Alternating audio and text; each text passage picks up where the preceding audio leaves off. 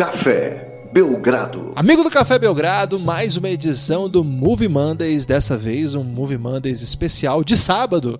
Eu, Guilherme Tadeu, e comigo Lucas Nepomuceno, o homem do Movie Mondays, o homem que está revolucionando a podosfera com nova, com cada nova proposta que aparece. Primeiro podcast gravado em 2019, Lucas. Tudo bem? Olá, Guilherme. Olá, amigo do Café Belgrado. Estamos gravando aqui no dia 3, né? Instantes antes de gravar o próximo, o segundo de 2019. Então, será, será uma noite intensa pra gente. É, e é um grande prazer voltar a falar com os amigos do Café Belgrado depois desse Réveillon aí que, cara, foi marcante, Guilherme, porque trocamos o ano no Réveillon, foi uma coisa, uma experiência. É interessante isso aí mesmo. E o que é mais interessante a gente é o, o nó, é o elástico. O elástico é uma referência àquele drible que o Rivelino dava com tanta, com tanta plasticidade no nosso ouvinte, porque esse é o primeiro podcast gravado em 2019, mas o segundo na lista de que eles vão ouvir, porque na verdade o ouvinte já ouviu o primeiro, Lucas. Entendeu o elástico aqui? 2019 é um ano confuso aí, Guilherme. Já começou confuso até no Café Belgrado. É isso, exatamente isso, e por isso que eu peço que o nosso amigo ouvinte apoie o Café Belgrado, cafébelgrado.com.br, apoios de 9 e de 20 reais. Vale a pena. E olha só, Lucas, o apoiador que apoiar o Café Belgrado neste momento e outro, em qualquer outro momento, vai receber imediatamente todos os episódios da série O Reinado e além desses, vai receber a partir da terceira semana de janeiro a nova série do Café Belgrado, El Gringo. Lucas. Você tá trabalhando bonito no El Gringo, hein, Guilherme? Tá, tô, tô pegando umas histórias aí, Lucas, que, olha, mesmo aquele fã mais hardcore de NBA talvez nem conheça, hein? Você mesmo ficou surpreso com uma informação aí que eu trouxe nos bastidores aí, não foi? É, o El Gringo tá incrível, pelo que eu já pude ver. E o Reinaldo já vai pro quinto episódio, Guilherme, no próximo sábado, né? É, então, ouvintes, vocês estão perdendo muitos episódios do Café Belgrado exclusivos. Não é caro, né, Guilherme? A partir de R$ reais você já tem direito a todo esse rolê. R$ reais e você tem acesso a tudo. E R$ reais, que é o apoio Insider, você tem acesso ao grupo de apoio contra o sono. E esse grupo de apoio é fora de série. Se você já ouviu esse podcast, sabe do que eu estou falando, porque a gente falou várias vezes sobre ele. Dessa vez eu não vou falar mais. Só vou falar que quem não está lá está perdendo cada uma que, olha, é, só isso. Eu vou falar assim. Fala é, então. Vou mandar abraço para três caras do grupo de apoio contra o sono.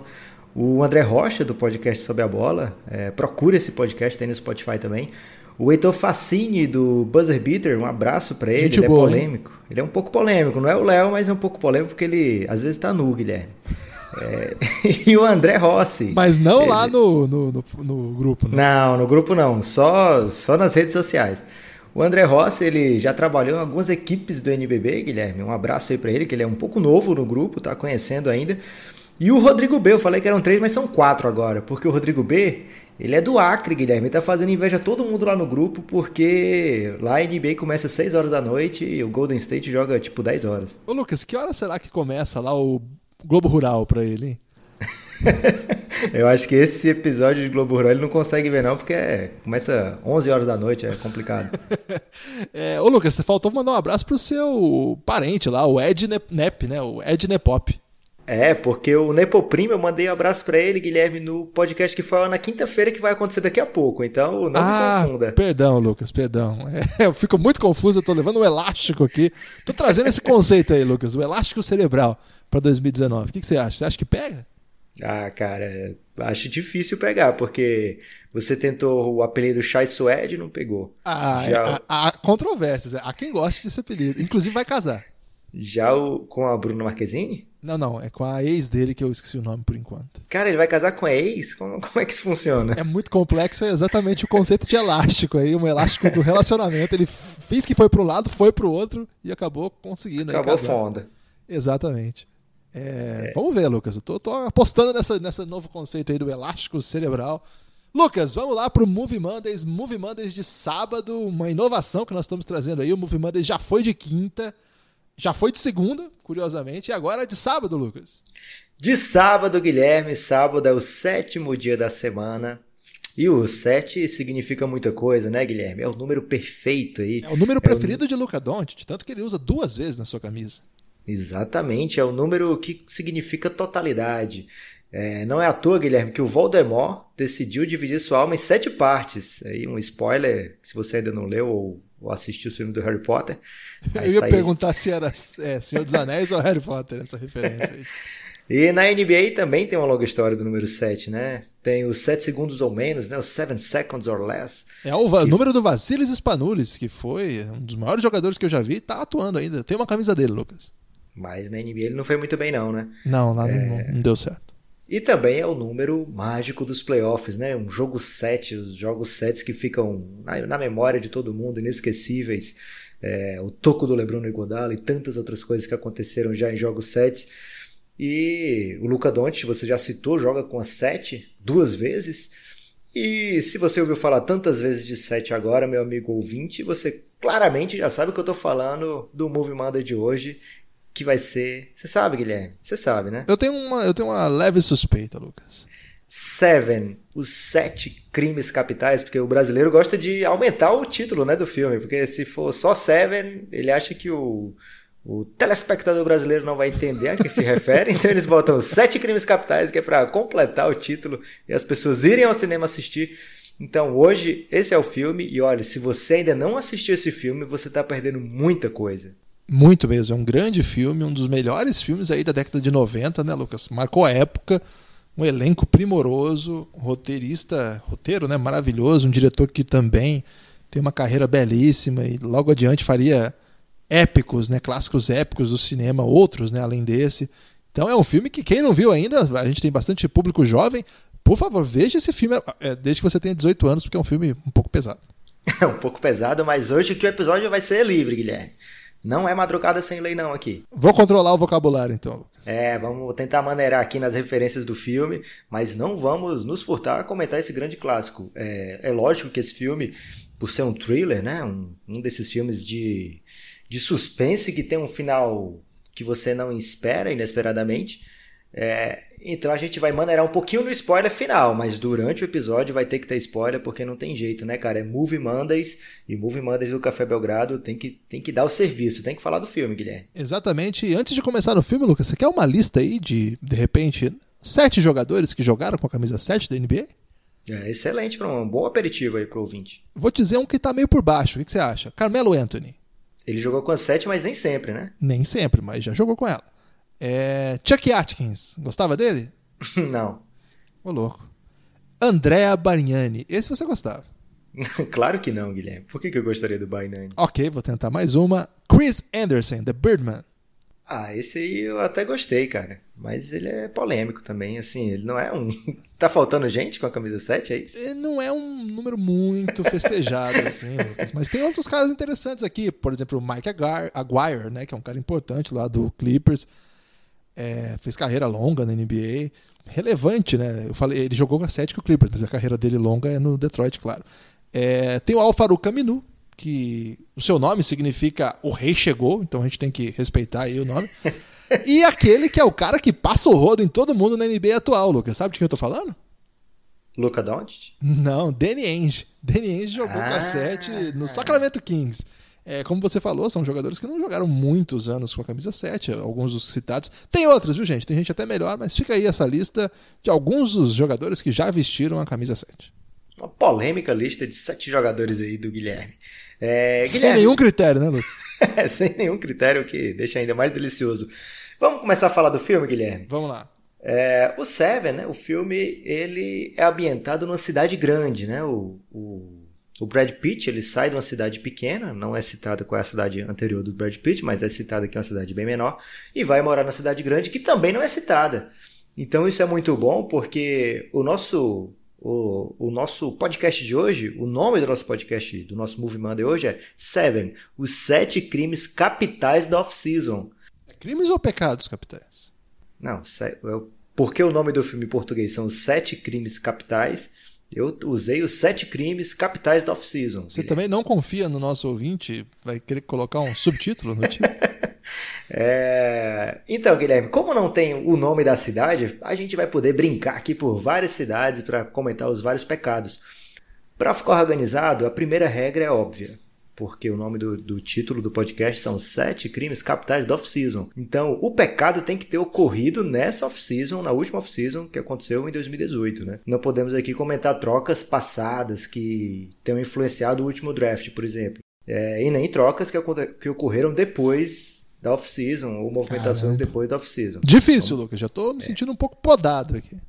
a segunda regra é que, assim como no filme, é, cada um dos pecados da off-season serão representados pelos pecados originais, pecados capitais originais, citados pela igreja e popularizados por Dante Alighieri na sua obra A Divina Comédia. Beleza? Caramba, você tá com um grau de sofisticação aí. Não, eu falo cap pecados capitais originais porque em 2008, Guilherme, o Papa Bento XVI ele lançou mais sete pecados. Que Você sabia isso? disso? Já, já não bastasse. tem os dez lá da, da, os tradicionais, tem os sete capitais e ele botou mais sete na parada. Ele botou mais sete pecados capitais do século XXI, só que ninguém aprendeu ainda. Eu acho que tá precisando de um filme novo aí pra galera aprender quais são esses novos pecados aí do Papa Bento XVI. Você não vai trazer a informação completa? Eu vou ter né? que pesquisar? Guilherme, eu não sei, é, ninguém sabe, cara. Só quando sair o filme que todo mundo vai saber. Eu sei que tem a pressa no meio e você já tá pecando querendo saber aí no, quais são esses pecados. É, sem ser a hora ainda, Guilherme, porque ainda não teve o filme. E a terceira regra, ela não chega a ser uma regra, né? Então ela meio que contraria a expectativa das regras. Mas é que a gente vai falar dos pecados na ordem que aparece no filme. Então. Ah, eu é, gosto não... dessa regra. É, então vamos, vamos elevar aqui, é uma regra mesmo. É, então, o filme, Guilherme, você, o que, que você lembra desse filme, Seven, Os Sete Pecados Capitais? É, pra me preparar para esse podcast aí, eu assisti esse filme por volta de 99, mais ou menos. Eu tinha aí meus 15 anos. Você não foi pro cinema pra assistir esse filme? Não, acho que nem tinha idade, não né? Não podia, né? Não podia. Se bem que eu lembro, cara, que, olha só que louco. O primeiro filme que eu tenho memória de, de, de, cinema, assim, foi o Pulp Fiction. Eu não podia assistir também, né? O que, você tava fazendo lá, cara? Exatamente, foi com meu pai. É, e mesmo assim, o pai podia entrar, não lembro direito qual, qual que era o critério. Claro que eu devo ter ido no cinema antes, né? Eu era muito fã dos Trapalhões, né? Da Xuxa. Mas não marcou com Pulp Fiction, né? Que ficou enraizada aí na sua memória. E uma coisa muito gordinho que eu me lembro é que uma das principais memórias dessa minha experiência sou eu saindo do cinema para comprar um pão de queijo, Lucas. E, durante o filme. Espero que tenha sido uma das horas lá de violência extrema do. Que é, é, é, menos violento do que outras coisas que o, que o, Tarantino faria depois. Mas também tem sua dose lá, né? É, e aí você enrolou e não vai falar do filme? Ah, você queria que eu falasse dos Sete Pecados Capitais? Eu pensei que trazendo aí um detalhe da minha infância aí seria o suficiente para alegrar seu coração. Mas, Lucas, é um filmaço, né? Um filme épico, um filme maravilhoso. Depois que eu vi esse filme, eu procurei ver tudo desse diretor e desse roteirista, que eles são parceiros, né? Eles depois eles vão fazer Clube da Luta, que eu acho que aí é um mega, ultra, super clássico, né? Mas não só, tem muitas outras coisas que eles fizeram juntos. Aquele. O Quarto do Pânico eu não gosto tanto, mas eles também brilharam. Então, de todo modo, é um, é um filme que marca a época, é um filme que. um tipo de, de trabalho aí, de, de produção, assim, de, suspense, no sentido de expectativa, um clima, um ritmo maravilhoso, Lucas. Recomenda aí para o nosso amigo ouvinte. É, pelo jeito, ter assistido o filme em 99 não ajudou o Guilherme a contar pro nosso amigo ouvinte o plot do filme, né? Ah, você quer que eu conto o que acontece? Perdão, não, Lucas, não tinha entendido. É só ambientar o, o ouvinte, né? Que tem, a sinopse. É, uma espécie de sinopse rapidinha. É aquele filme que tem o clássico policial antigão, e o clássico policial novo, que tem cada um um estilo diferente, e aí um aprende com o outro e, e, e, os dois crescem enquanto, enquanto equipe, enquanto procuram um grande serial killer, né? Na época não era tão comum assim, mas já era um, um estilo de filme, eu acho que até badalado, né? Mas o Seven, ele traz traz várias coisas que quando o ouvinte que ainda não assistiu assistir pela primeira vez, ele vai se deliciar e ver que é um filme peculiar. Não é, não é mais um filme de policial, não. Então fica aí, claro, a sugestão. Tem Morgan Freeman, tem Brad Pitt. Brad Muita Pitt, gente... no, momento da beleza, assim, é admirável. Poxa, né? cara, esse filme talvez seja o ápice da beleza do Brad Pitt. Não sei se você concorda. Não, acho que aí é Thelma e Louise, Lucas. Será, cara? Ah, acho que é, hein, cara. E tem a Gwyneth Paltrow, Guilherme. Você tem Exatamente, alguma curiosidade a aí Gwyneth Paltrow, que, que depois ficaria muito famosa naquele Shakespeare apaixonado, mas que na época já tinha aí seus fãs, né? Uma atriz muito bonita e que inclusive era namorada do Brad Pitt na época, não tinha isso? Sim, ela namorava o Brad Pitt. É, e ele que teve que convencer a Gwyneth Paltrow a ser a namorada dele no filme, a esposa dele no filme, no caso. É, porque acontece alguma coisa com a esposa, vou parar por aquilo nos spoilers, mas esse filme ele correu assim em Hollywood, várias pessoas receberam é, o convite de participar desse filme, entre elas o Denzel Washington, mas ele recusou porque o filme era pesado demais para ele, ele achou que não seria um grande sucesso. E um filme que custou 30 milhões para ser feito acabou rendendo aí 300 milhões, algo desse tipo, Guilherme. Um sucesso estrondoso, Seven.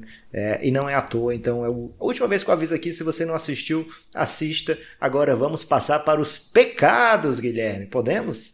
É, posso antes fazer, passar aí uma, uma lista de decadência da Gwyneth Paltrow?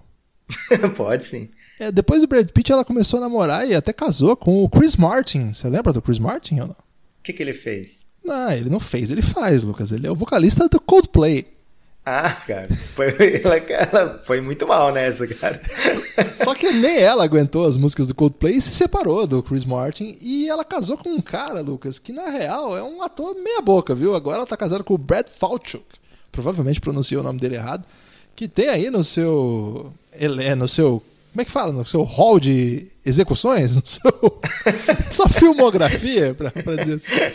É, coisas como Glee e outras coisas assim, muito. Ah, muita... cara, Glee é jovem, velho. Você pode estar ofendendo algum jovem aqui que escuta o podcast. Ô, amigo jovem, perdão aí. Mas o jovem que, que gostava de Glee já não é mais jovem, né? Já tá indo uma idade até de.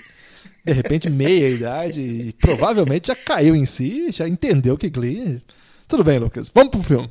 Mas também sair do Brad Pitt só dá para ser decadência, Guilherme. Exatamente. Tem, é, eu tem... costumo dizer com o primeiro disco do Chico Buarque, que eu sou absolutamente encantado. Eu acho o Chico Buarque excepcional, mas depois daquele primeiro disco, não tinha como fazer nada melhor, Lucas. Complicado. É, então, a Gwyneth Paltrow aí, é, meus pêsames, você foi bem, teve seu auge, né? Então, mas. O duro foi pra... ficar 13 anos ouvindo Clocks. Já pensou? Viva, vai que é a Viva a Vida? Pior que eu curto, hein, Guilherme? Vamos pro filme. O primeiro pecado do filme, que causa a primeira morte no, no, no Seven, é o pecado da gula, Guilherme. No filme é um cara com obesidade mórbida que é forçado a comer até morrer. É, essa era a pegada do serial killer, né? Ele pegava, ele matava e escrevia coisas na parede ligado aos pecados capitais. Na verdade, as pessoas só começam a perceber isso a partir do segundo, né? No primeiro era só o primeiro e era esse da gula. Exatamente. E qual seria o pecado da gula na off-season da NBA? Você tem alguma sugestão ou eu posso trazer a minha? Vai, vai você primeiro, daí eu analiso aqui, com o meu ponto de vista de, de quem gosta de criticar. É, como eu sabia que você ia querer falar do Don't em algum momento, talvez todos os momentos, eu coloquei logo no primeiro para lembrar desse assunto. Peraí, a gente chamar o, o, o Gula. Isso aí é gordofobia. E o pecado da gula não é do Doncic, tá, gente? Ah, é um... não. Não, ele é um gordinho querido. É o Hawks, o Atlanta Hawks. Ele tinha o Doncic lá no seu colo, Guilherme, a terceira escolha, sobrou pro Atlanta Hawks. Eu sei, apropriado. Mas eles, caramba, tô guloso, eu vou querer não só a terceira escolha, eu vou querer a quinta escolha, vou pegar o Trey Young lá e vou ter uma escolha futura do Dallas. Esse foi o pecado da gula. Por quê, Guilherme? Ficou sem o Doncic e a escolha do Dallas não provavelmente não vai ser tão grande coisa, porque o Dallas tem até chance de chegar nos playoffs, Guilherme. Pois é, rapaz, que. Assim, não é como se fosse uma grande novidade, né? Todo mundo sabia. Todo mundo na noite do draft falou: Meu Deus, o que, que o Atlanta tá fazendo? Então, esse comentário só seria assim diferente se por acaso algo muito distinto daquilo que as pessoas esperavam acontecesse. Por exemplo, o Luca Doncic não jogar bem, ou o Trae Young ser um jogador espetacular. Não é que o Luca Doncic não esteja jogando bem, pelo contrário, está jogando pra caramba. É um dos mais votados aí para a primeira parcial de All-Star. E, enquanto isso, o Trae Young está jogando ok. Assim, é um calor interessante, até acho que acima um pouco das expectativas iniciais. Mas já deu para ver que não foi legal, né, Lucas? Essa escolha acabou acarretando outra coisa, porque na época o Atlanta Hawks tinha o seu armador. É, então imagina aí esse time do Atlanta Que era Hawks. bom, né, cara? Provavelmente então, melhor do que o Trae Young. Então, imagina aí o, Atlanta botar agora no leste, em quadra, Luca Doncic, o Dennis Schroeder, que estava no Atlanta e saiu quase de graça. Mas estava meio tretado lá, né? Sim, mas a vitória cura qualquer mazela, Guilherme. O Kent Bazemore. Que vou, escrever, vou escrever isso aí, Lucas, e colar na minha parede enquanto eu durmo. o Kent Bazemore, que está cotado aí pro Hawks se livrar também do, do, contrato dele, né? Um jogador útil. É, o Kevin Werther, o John Collins, dá para colocar bastante gente em quadra que sabe jogar. Poderia pegar o Mario Spellman também, completar o time. É, eu acho que esse time do, do Atlanta aí, com esse, essa galera que eu falei, dava até para brigar pro playoff, Guilherme, nesse leste. Então, cara, no leste, né? Imagina, o Dallas. O Dallas tinha um time melhor, digamos assim, quando pegou o Luca, né? Assim, tinha o Dennis Smith, que querendo ou não, é um jogador que vem bem. É, tinha o Harrison Barnes, que já foi campeão da NBA. E tinha um espaço para contratar algum free agent, depois contratou o DeAndre Jordan. Mas, cara, a questão é a seguinte: comparativamente com o que tem de concorrência no Oeste, o time do Dallas é menos atrativo a imediato, digamos assim, do que um time como esse que você falou aí do, do Atlanta, Lucas. Porque, cara, o leste é uma farra, né? Vamos, vamos ser, honestos aqui. O, o, o, leste é uma delícia, né, cara?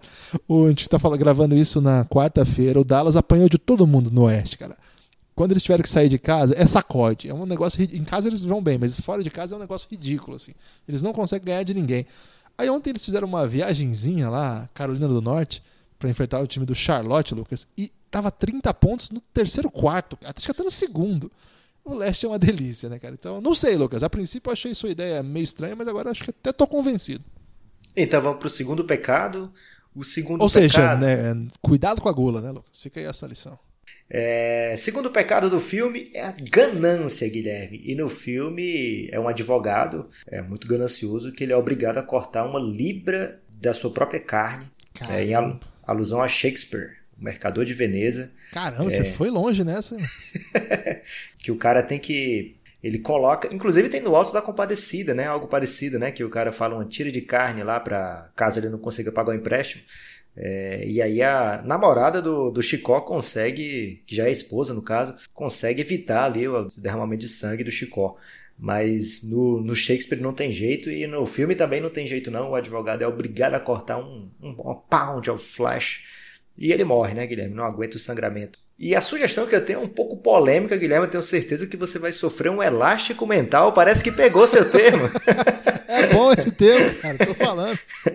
E o, o pecado da ganância é tudo que envolveu o Michael Bridges na off-season. Tá confuso? O que, que, aconteceu? Eu tô, tô por fora dessa, Lucas. E olha que eu acompanhei bastante a off-season. O que, que, aconteceu que eu não tô sabendo? É, você lembra, quando eu falar, você vai lembrar que a mãe do, do Michael ah. Bridges ela trabalha no RH do Philadelphia 76ers. Sim, ela estava lá na noite do draft, quando ele foi escolhido, foi uma farra, ela ficou ele Ele nasceu na Filadélfia, jogou high school na Pensilvânia, jogou na Universidade de Vila Nova, que fica na Filadélfia.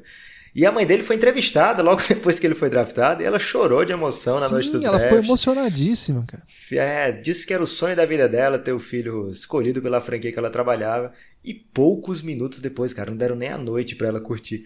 Alguns minutos depois ele foi trocado, provavelmente por ganância aí do 76ers para o Suns. Coitado, no Suns, cara, saiu do Philadelphia Suns. É, na, pela 15 escolha e uma escolha futura do Miami Heat, né?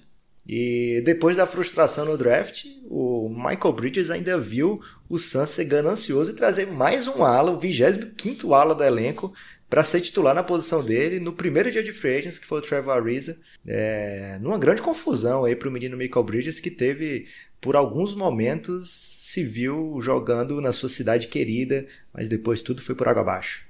É, você fez uma menção aí, até por acaso, ao Alto da Compadecida, e essa passagem aí me fez lembrar do Chicó dizendo: fiquei rico, fiquei pobre.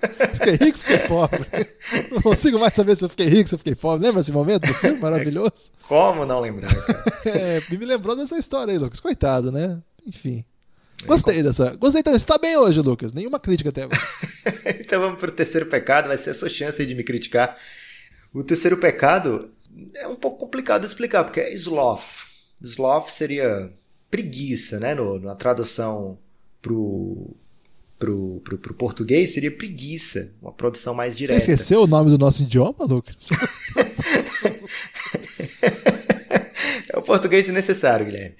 E, mas aí no filme, como é que eles iam fazer uma morte de preguiça, não né? tinha o slot lá na, no Goonies? tinha. E o slot não fazia nada no Goonies, né? É, ele ficava sentadão. Ele queria lá. chocolate, né? Ele sempre ficava falando que queria chocolate. É, e no filme, como é que eles fizeram então? Eles usaram uma outra tradução de sloth, né? Que seria mais do pecado, que seria tipo uma ociosidade ou não fazer nada, né? Uma indolência, mas é mais o não fazer nada. E eles pegaram, o assassino ele escolheu um pedófilo, um cara que já era pecador por outros motivos, e ele colocou ele amarrado na cama por um ano. Caramba. E aí ele só alimentava o básico para o cara não morrer, mas deixou ele bem, bem fudido mesmo. E aí no, no filme, um, agora eu vou contar uma curiosidade do, dos bastidores do filme, Guilherme, que esse, esse Movie Mondays está muito especial. Que uma equipe da SWAT chega junto do Brad Pitt, do Morgan Freeman nessa cena, e encontra esse cara que foi amarrado, né, por um ano na cama. E como é que eles sabem disso? Porque acima dele tem umas fotos penduradas que são datadas diariamente, né? É, que aí ficam mostrando a transformação que ele teve ao passar um ano sem fazer nada na cama, só um ano. Então esse seria o pecado da, da ociosidade, né, do ficar parado. É, e o ator que faz o principal policial da SWAT, Guilherme, é famoso, cara. Ficou famoso depois, é o John McGinley, que é o Dr. Cox do Scrubs. Você lembra dele? Não, eu desprezo essa série aí, que só você no mundo gosta. Lucas. Mentira, cara. Ele ganhou Emmys. O cara é sinistro, John McGinley. Não acredito que você não sabe quem é. é. Se eu soubesse que você não sabia quem era no Scrubs, eu tinha pregado outros filmes dele aí, porque ele fez várias séries, vários filmes. Mas é... você conhece alguém que gosta de Scrubs além de você? Conheço. Breno Pequeno, apoiador do Café Belgrado, e deve ter mais alguém também. Na minha família não tem, não. O pessoal me criticava, mas deve ter. Você que é um amigo aí do Café Belgrado e ouve a gente, deixa aí a mensagem, ou no, no próprio agregador mesmo, ou no Twitter. Se você gostava de Scrubs. Cara, teve tipo oito temporadas. Como, como assim só eu gostava? Não, eles não iam fazer isso só pra mim. É, mas o, o, fato é que o, o Dr. Você não Cox, sabe o seu poder, Lucas. o Dr. Cox, ele não sabia que o cara morto, na verdade, estava vivo num grande truque do diretor, que ele queria uma reação real de susto quando o cara dá um susto em todo mundo lá. E aí ele cai, ele se joga no chão, toma um grande susto, o Dr. Cox. Um grande ator que toma susto ele. Pensei que Lucas, eu não quero falar do Dr. Cox, não. Vai... Mas quem que é o a, a momento preguiça? É, é ociosidade, preguiça então, da NBA? Dessa vez eu vou deixar você escolher por esse pecado da ociosidade barra preguiça na NBA. É, pode ser o Memphis, que ele... O Memphis? É, por quê? O que, que teve na off-season do Memphis? Eles insistiram em mais uma temporada sem fazer nada. Mais uma off-season sem fazer nada com o Marc Gasol e Mike Conley. Mas é, eles tipo pegaram assim, o JJJ. Ah, mas beleza. Mas construíram ao redor do JJJ? Não. Eles constru continuam construindo como se Marc Gasol e Mike Conley fosse a dupla responsável é, suficiente para levar o time a uma campanha profunda no Oeste. E aí eles não fizeram nada e foi o suficiente aí para figurar no começo da temporada entre os líderes do Oeste, porque realmente é uma dupla imponente. Mas aí a, a falta do elenco vai fazendo o time fraquejar, né? Vai cobrando o seu preço. A equipe é, provavelmente vai passar em branco mais uma vez, principalmente se a diretoria continuar nessa sloth, né?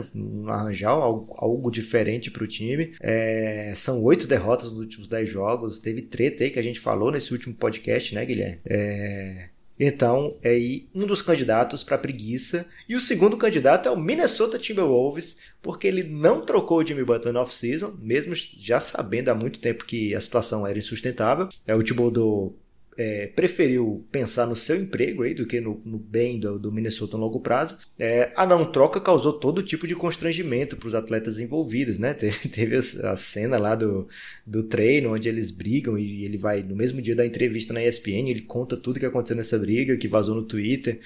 É, e no futuro o time acabou pegando um pacote que não faz muito sentido se a equipe não for competitiva, que é e então a preguiça, né, a falta de fazer alguma coisa com o Jimmy Butler no off-season levou a equipe no futuro a se dar pior do que poderia no off-season. Você pode escolher aí ou pode me criticar nas duas escolhas. Não, gostei. Gostei mais da do Minnesota Timberwolves, porque de fato é, a gente já falou do ano passado, né? No ano passado não, né? No final da temporada passada, que também era no ano passado, é... um elástico mental aqui quando eu lembrei que era de 2019 é, que o Jimmy Butler não estava confiável, né, Lucas? Então, como isso aconteceu, acho que eu vou ficar com essa do Timberwolves pelo drama.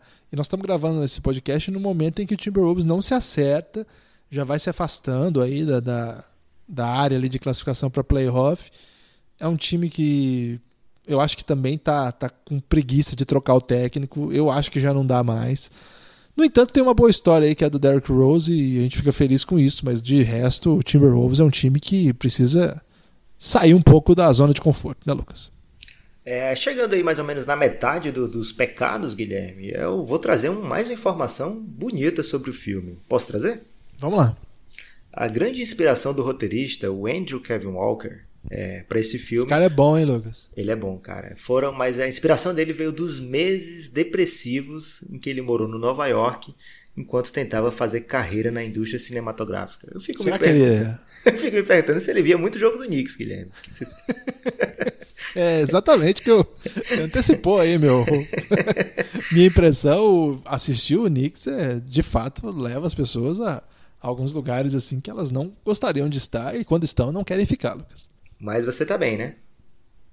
Eu assisto muito pouco New York Knicks, Lucas. Eu tenho assistido muito Dallas Mavericks. É, você tem que se poupar mesmo, Guilherme. É o quarto pecado do, do filme e também do nosso podcast de hoje é a luxúria, Guilherme. Epa!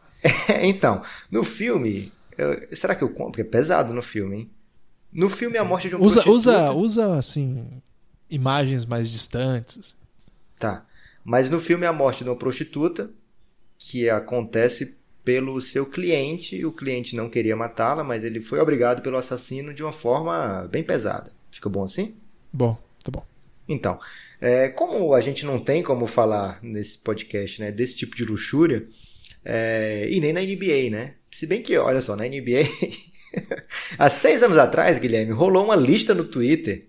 Aliás, um cara fez um, um trabalho investigativo no Twitter é, de quais jogadores seguiam porn stars, Guilherme. Num tipo bem diferente aí de NBA porn.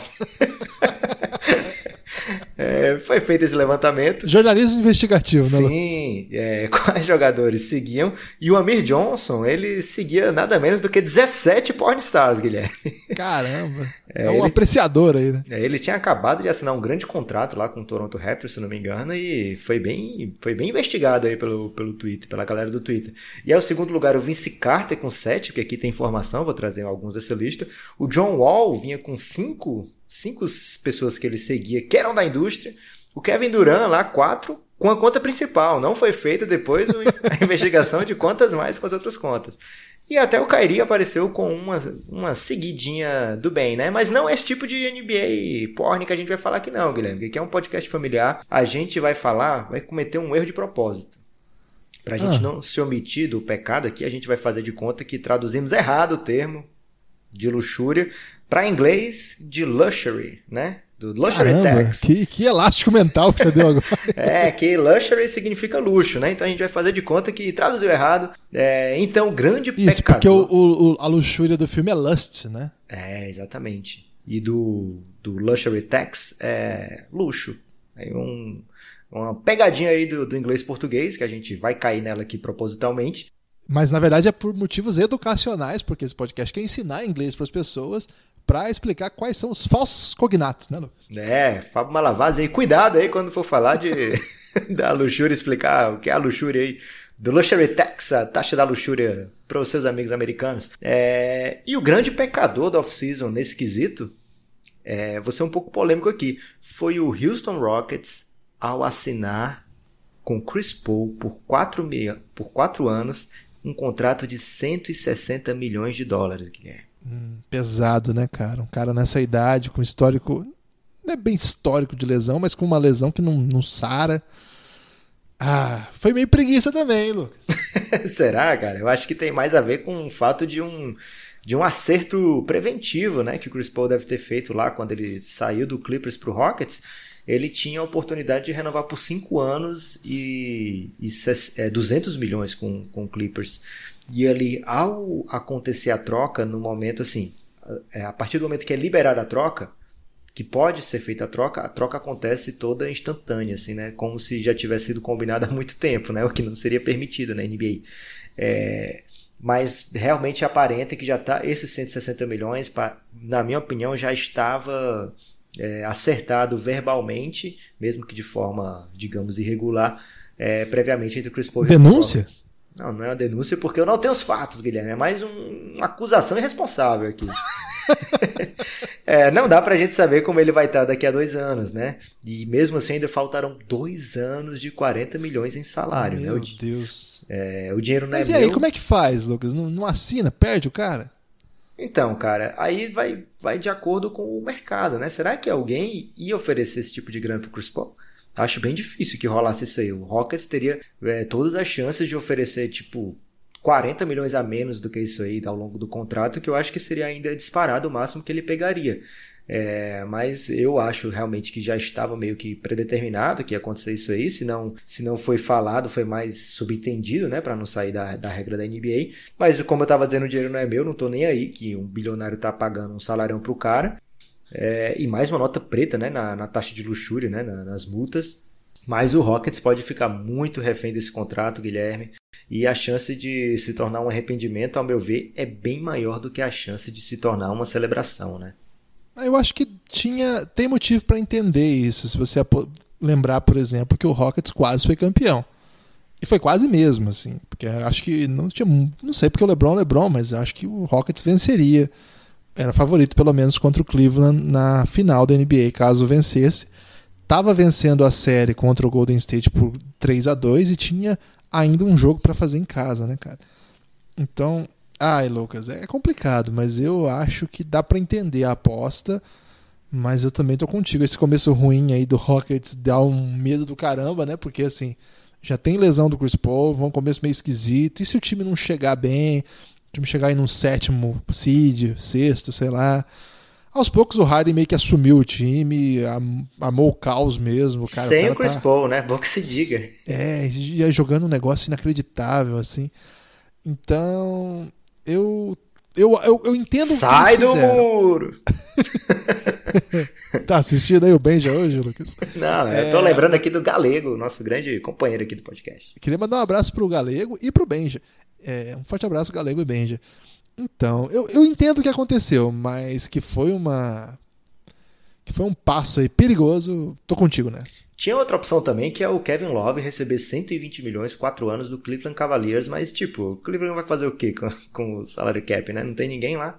Acho que é melhor Não, pagar e outra, o Love mesmo. Pelo menos o Love é um cara muito bom jogador, né? Assim, você, é melhor você começar um rebuild tendo um bom jogador que de repente você consegue trocar depois do que, do que sem, né? Então tá bom.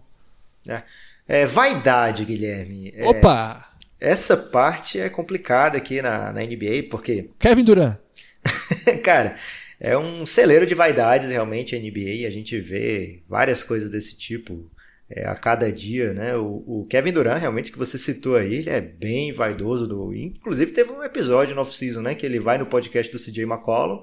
No outro dia, o CJ McCollum fala mal do Durant e ele fala: pô, eu tava no teu podcast, cara, ontem. E aí você vem fazer isso. É, mas não foi isso aí, não. É, foi meio pesado até, né? Que o CJ McCollum chegou a falar assim que, o, que foi como se o Kevin Durant tivesse com amigos um dia e esses amigos viessem e apanhassem de uma gangue de rua e no outro dia o Kevin Durant fosse junto com essa outra gangue. Uma, uma conversa nossa pé Batendo os amigos dele. é, foi por isso que não dá para julgar como vaidade, Guilherme. É, no filme é uma vaidosa mulher que tem a cara mutilada pelo assassino. E o assassino coloca um telefone na mão dela, coloca, acho que é com fita, fita gomada, ele prende um telefone na mão dela. Fita e na outra mão, ele prende fit, pílulas para ela se matar se ela não quiser conviver com a cara dela. Se ela, ela podia ligar, pedir ajuda e viver para sempre desfigurada, ela é, uma, ela é um modelo, né? ganha dinheiro com sua beleza. É, e na outra opção, ela se matar é, escolheu o caminho sem dor, né? Que ela pararia de sentir dor, ela estava sentindo muita dor naquele momento, com a cara mutilada, obviamente. É, e também não precisaria viver o resto da vida com a cara mutilada. Ela escolhe essa opção, é um momento bem triste aí, é, que um pouco exemplifica como esse diretor, né? Como o roteirista fazem um, filme é, meio desesperançoso, né? Principalmente é, até para quem está assistindo, né? Você sai do, do, do cinema um pouco é, chocado, Guilherme, nesse filme. Essa é uma das cenas pesadas, uma das cenas fortes. É, mas na NBA complicou, Guilherme, na vaidade. Por quê? Porque pela regra do off-season, que eu mesmo criei, então eu me prejudiquei aí. Ah, mas eu tenho uma boa para essa. A gente não pode usar é, Kevin Durant e Brian Colangelo, que eles usaram contas falsas no Twitter para se defender dos ataques online, né? Não, é, mas eu tenho uma um muito boa, antes. pode ficar tranquilo. É, será que é a que eu tô pensando? Você quer falar a sua, que daí eu falo a minha? Eu vou falar a minha. É, eu vou pedir uma licença poética para os nossos amigos ouvintes aqui, Guilherme. A gente já comentou aqui nesse podcast que o hoje, né, o Adrian Wojnarowski, é o repórter que dá todos os furos da NBA. Ele é, na realidade, a 31ª franquia da NBA. O termo não é nosso, né, Guilherme? Não foi criado aqui nesse podcast. Foi criado por colegas dele na ESPN até. Mas o Brian eu... Windhorst, não foi que falou isso? Foi. Mas eu tô aqui para lançar um termo nosso, Guilherme. Mandei. É elástico mental? Existe também a 32ª franquia da NBA. Que é? Você sabe qual é? São as Kardashians, Guilherme. Caramba, velho. Essas já... meninas. Não era o que eu ia falar, Lucas. Você me surpreendeu né? Essas meninas se esforçam pra caramba pra estar no noticiário da NBA, né? Sempre estão na, nas últimas Sim. notícias. E vivem do ramo da vaidade, né? A, a, a Kendall, um dos maiores modelos do mundo, a namorada do Ben Simmons agora. Sim. A Kylie tem uma, uma empresa de cosméticos aí que tá arrecadando bilhões, Lucas. Não são milhões, não, bilhões. Caramba. é, uma, é uma ramo, um ramo de, de negócios aí da 32 franquia da NBA que de fato vive da vaidade, Lucas. Você teve muito, muito mérito nessa mas construção. Mas por que na off-season? Porque o ouvinte pode perguntar, ah, mas a Chloe e a, e a, a outra, qual é o nome da principal, Guilherme, que eu esqueci agora? Tem mais duas ainda, né? Tem a Chloe, a Kim e a tem Kim. a mais velha que eu sempre esqueço o nome dela. Ah, mas é a Kim que é a principal, cara. É, ela já namora há muito tempo, jogador de tal, blá, blá, blá. mas nessa off-season teve um, um namoro separa gigante aí do Ben Simmons com a Kendall Jenner, né? Que foram sacudidos os bastidores da NBA, porque cada burburinho que aparecia um dia atrás do outro, né? Você mal dava conta de, de acompanhar tudo. É, e nem sempre dá certo a relação de uma Kardashian com jogadores da NBA. E a.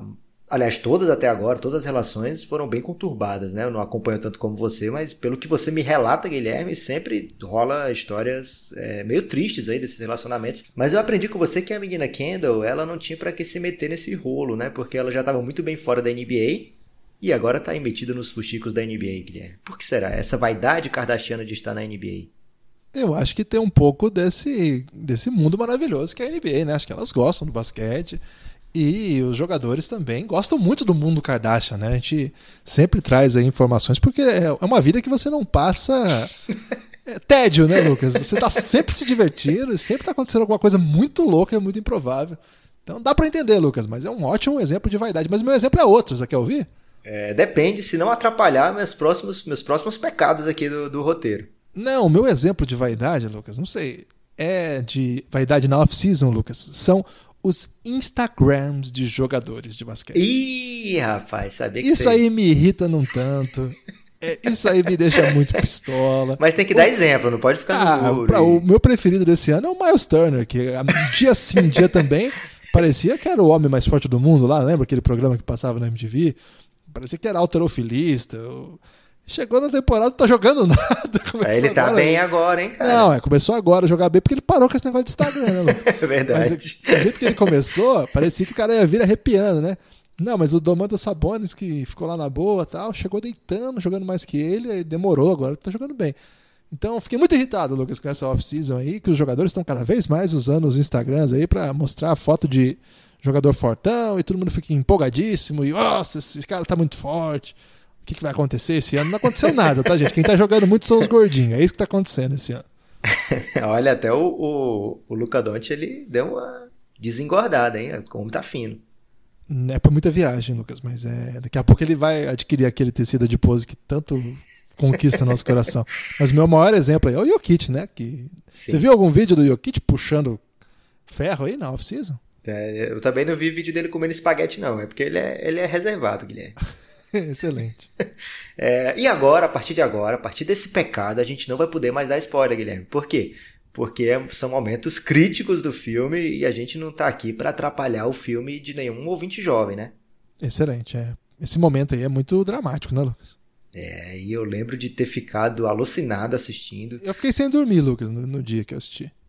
A minha irmã foi no cinema, ela tinha idade, e eu acho que a, a como é o nome daquele. Eu só sei o nome em inglês, cara. Lanterninha? Não, cara. O, o fato da pessoa ir ou não pro cinema, né? como é o nome? Que, que, determina a idade.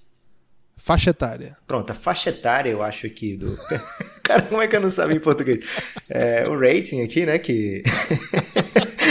que poderia ou não ir pro cinema. Eu acho que não é, era 18. Aqui acho que chama classificação, eu acho. Pronto, a classificação. Pronto, aí tá, tá explicado. Eu esqueci esse nome, Guilherme, porque não é um nome que a gente relaciona muito com cinema, não. E nem com idade.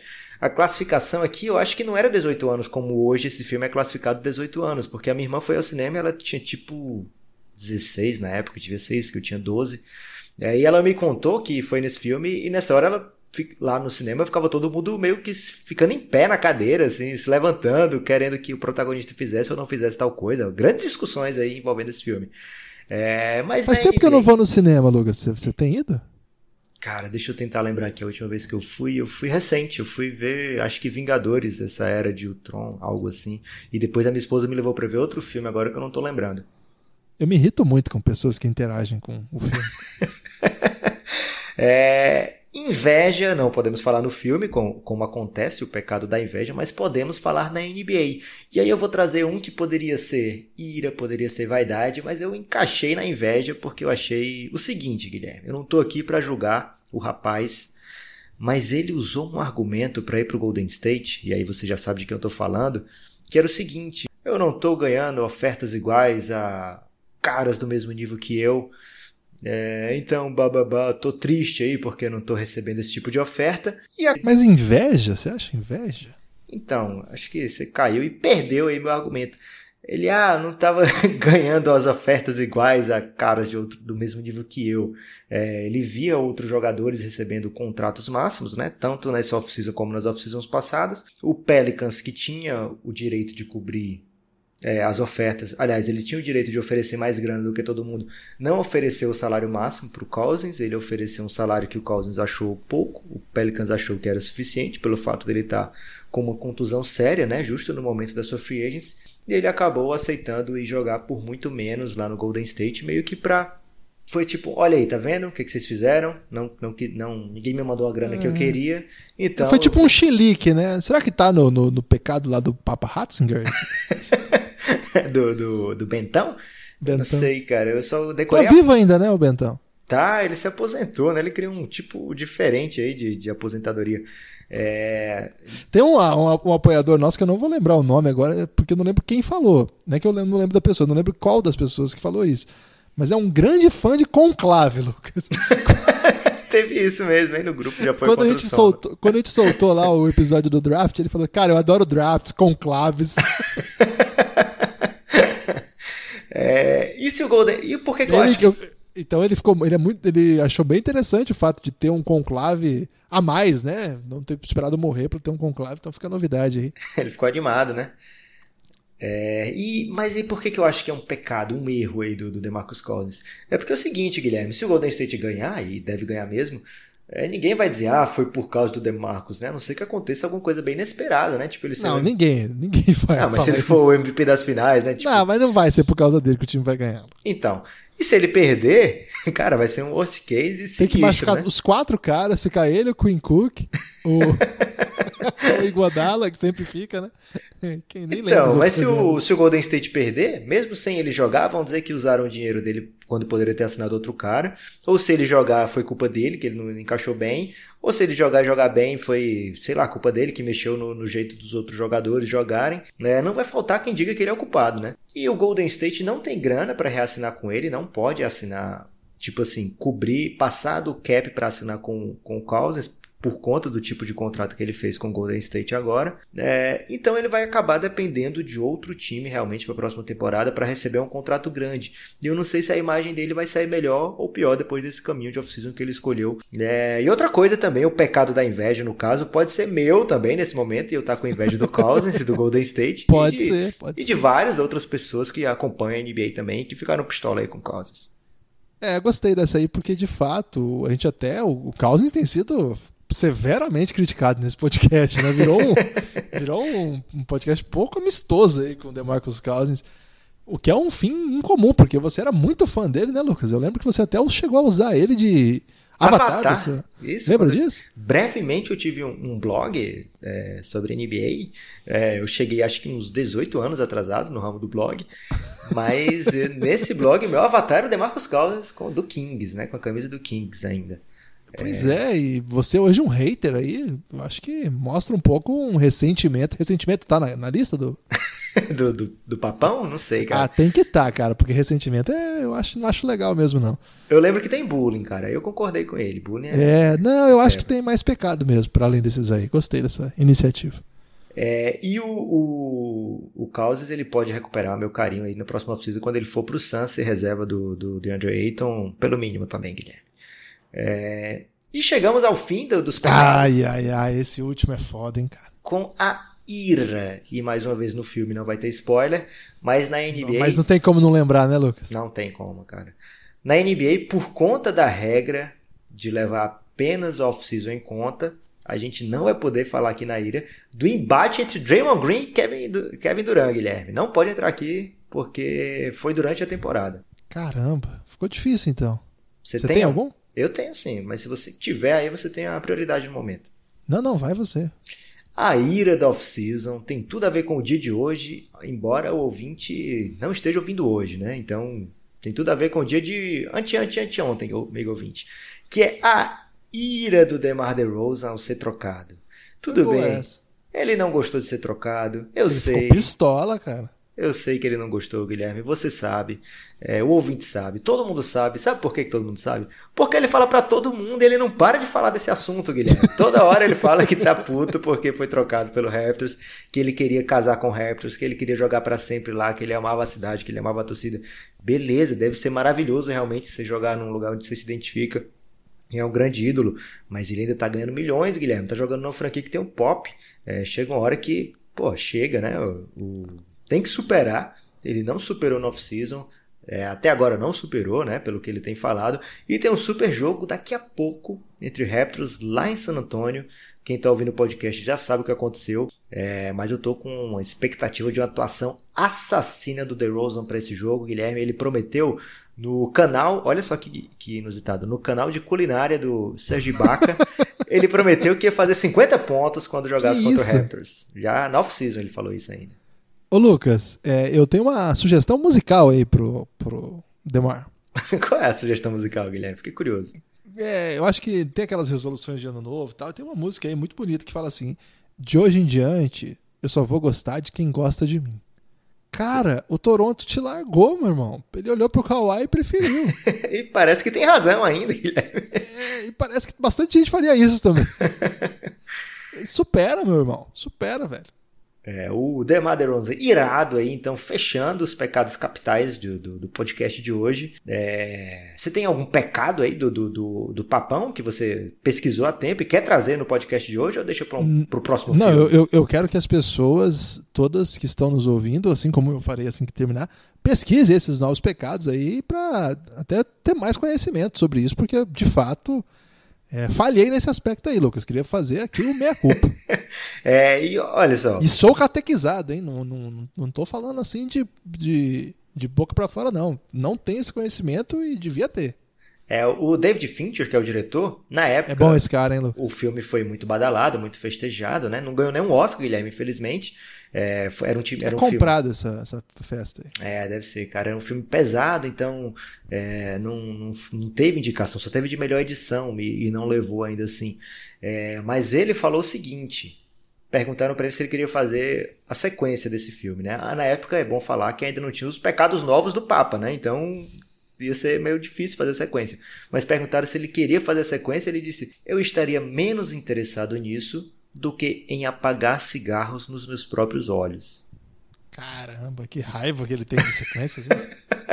é, então, mesmo com os pecados novos aí, eu tô apostando pouco na sequência do Seven, a não ser, Guilherme, que mais uma vez o Café Belgrado seja influencer, como foi no caso dos quatro casamentos e um funeral, que acho que agora estão querendo fazer ou cinco casamentos ou dois funerais, não sei como é que vai ser a sequência. Caramba. Ô, Lucas, eu separei aqui para o nosso ouvinte é, a série de filmes do David Fincher que eu acho que vale a pena assistir. Posso falar? Mas primeiro tem que ouvir, assistir de novo o Seven, né? Claro, começa pelo Seven, um filme ali de 95, filmaço. Depois, Lucas, ele fez um filme de novo com esse mesmo roteirista que chamava The Game. Não sei se você chegou a assistir esse, era com o Michael Douglas. Ah, é, eu assisti. Champagne. Em português é o Jogo da Vida esse filme. Não, Vidas em Jogo. Perfeito esse filme.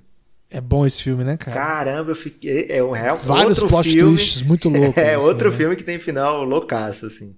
É, não tão bom quanto Seven, mas é bom também. Bom, é, não é desse nível. Mas aí em 99 ele faz outro filme desse nível do Seven, que é o Clube da Luta. Esse, cara, se você é jovem o suficiente para não ter visto o Clube da Luta, veja. O Brad Pitt tá muito bonito nesse filme também. Tem Caramba, o Edward Norton. Ele tá muito bonito. E o Edward Norton muito perfeito ator e bonito também. E tem a, a Helena Bonham Carter, né? Que ela, cara, ela rouba a cena, né? Ela, ela é demais, cara. Sou muito fã dela. Então é um filme aí que você precisa ver.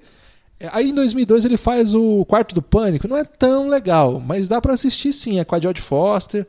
É, é, o mesmo roteirista, mais uma vez. Então é, é uma turma boa, né, Lucas? Uma, uma galera do bem. É, tem seus momentos o Quarto do Pânico. Não são muitos, mas tem. Não.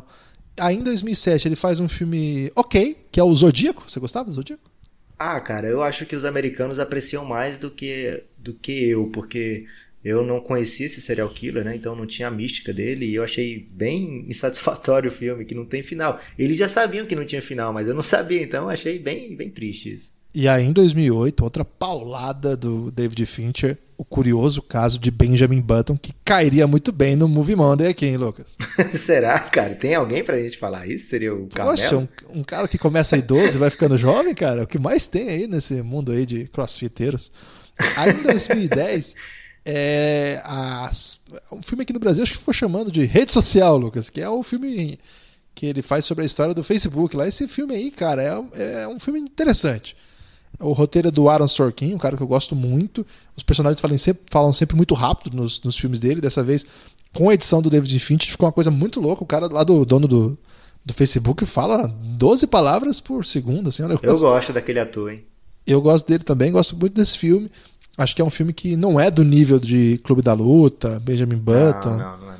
É, e esse que nós fizemos o homenagem aí, mas é um filme bem interessante. E para quem mas... gosta de brasileiro, que torce sempre para brasileiro, tem um brasileiro que se dá bem, né, nesse filme, então... Tem um brasileiro, o Eduardo, né, Eduardo Severino, acho que é o nome dele. Podia ser Severino, né, mas acho que é Severino, para ficar mais Talvez fosse Severino e aí ele mudou para para ficar, não ficar tão brasileiro, brasileiro né? É. É, aí na sequência, Lucas, ele faz aquele A Garota da Tatuagem de Dragão. Eu não lembro qual é o título em português dele, você lembra? Acho que é O Homem que Não Amava as Mulheres. é, tradução que que, bem desnecessária é, do livro. É, de repente é do livro, né? É isso. É, que é um filme bem legal também, mas também é mais no nível do Zodíaco, assim, não é, é mas o livro, quanto... o livro é, no, é, excelente, cara. Essa série de livros é perfeita. É mesmo? Lucas? Cara, não... muito boa, muito, muito boa. E aí, Lucas, tem aquele filme mais recente dele que é o Gone Girl, que é um filme bem legal também. Hein? Acho que eu não vi esse não, hein? É com o Ben Affleck, com, com a Rosamund Pine, com aquele cara do, daquela série que todo mundo gosta, menos eu. É, que ele fala Legendary lá. Cara, não, não acredito que você não gosta do Barney, velho. Não, odeio essa porra. Cara. Mas todo mundo gosta, então nesse caso eu já assumo que tô errado. Então, beleza, assim. Beleza, todo mundo How gosta. How I Met Your Mother, se você É, quando curioso. todo mundo gosta e eu que não gosto, a culpa sou eu. Tipo então, Scrubs, cara. Não, essa aí é só você que gosta. e aí, Lucas, só pra finalizar aqui a carreira aí do, do David Fincher, ele faz é longa, hein? também. Não, ele faz. Cara, é só coisa boa, né? Você vê que assim, não tem, não tem um. Meia não boca, tem, né? não tem magia xoxa, não. Só, não tem um Hadouken.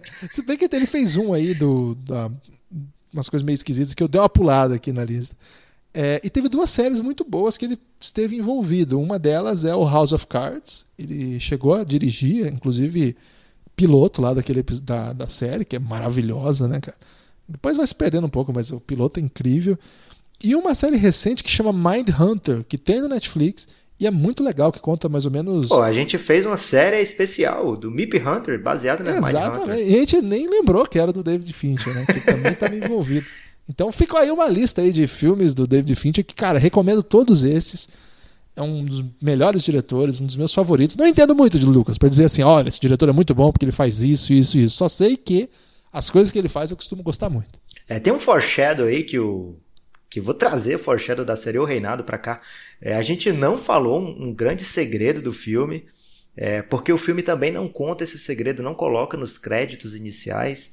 É, mas o Guilherme deu uma dica aí do House of Cards, tem alguma coisa a ver, além é. do David Fincher, nesse filme. É, então fica mais um segredinho aí para você que nunca assistiu o filme assistir e dizer: Ah, é disso aí que o Nepopop estava falando. Isso mesmo. Lucas, quer algum destaque final para esse sábado louco? sábado louco? Ficou... Gostei desse nome, cara. É um sábado louco de Movie Mondays. Não tenho não, Guilherme, só tem o seguinte, se você puder apoiar o Café Belgrado, apoie, vai ser demais pra gente, vai ser legal pra você, eu prometo que você vai gostar. Se você não gostar, pode dar um tapa na cara do Rômulo, que ele tá aceitando em nosso nome. Então, coloca a cara do Rômulo Mendonça aqui a tapa, se você não gostar do Café Belgrado. Queria mandar um abraço pro Rômulo também por essa força que ele tá dando pra gente. E queria pedir para que você avalie aí no seu agregador, no seu aplicativo, o Café Belgrado de preferência com cinco estrelas. não, de preferência não, o exclusivamente. É, porque se for para dar quatro, a gente vai ficar na bad e a gente não gosta de poucas estrelas. é, então, dê uma força aí pra gente, deixa um comentário também. É, o pessoal tem mandado bastante comentário nessas, nessas plataformas e eu prometo aqui, a partir do próximo episódio, responder a todos os comentários que chegarem, tanto no Castbox quanto no iTunes, Lucas. Que promessa é essa, meu amigo? Um forte abraço, Guilherme. Até a próxima. Aqui tem promessa. Forte abraço. Aqui tem promessa.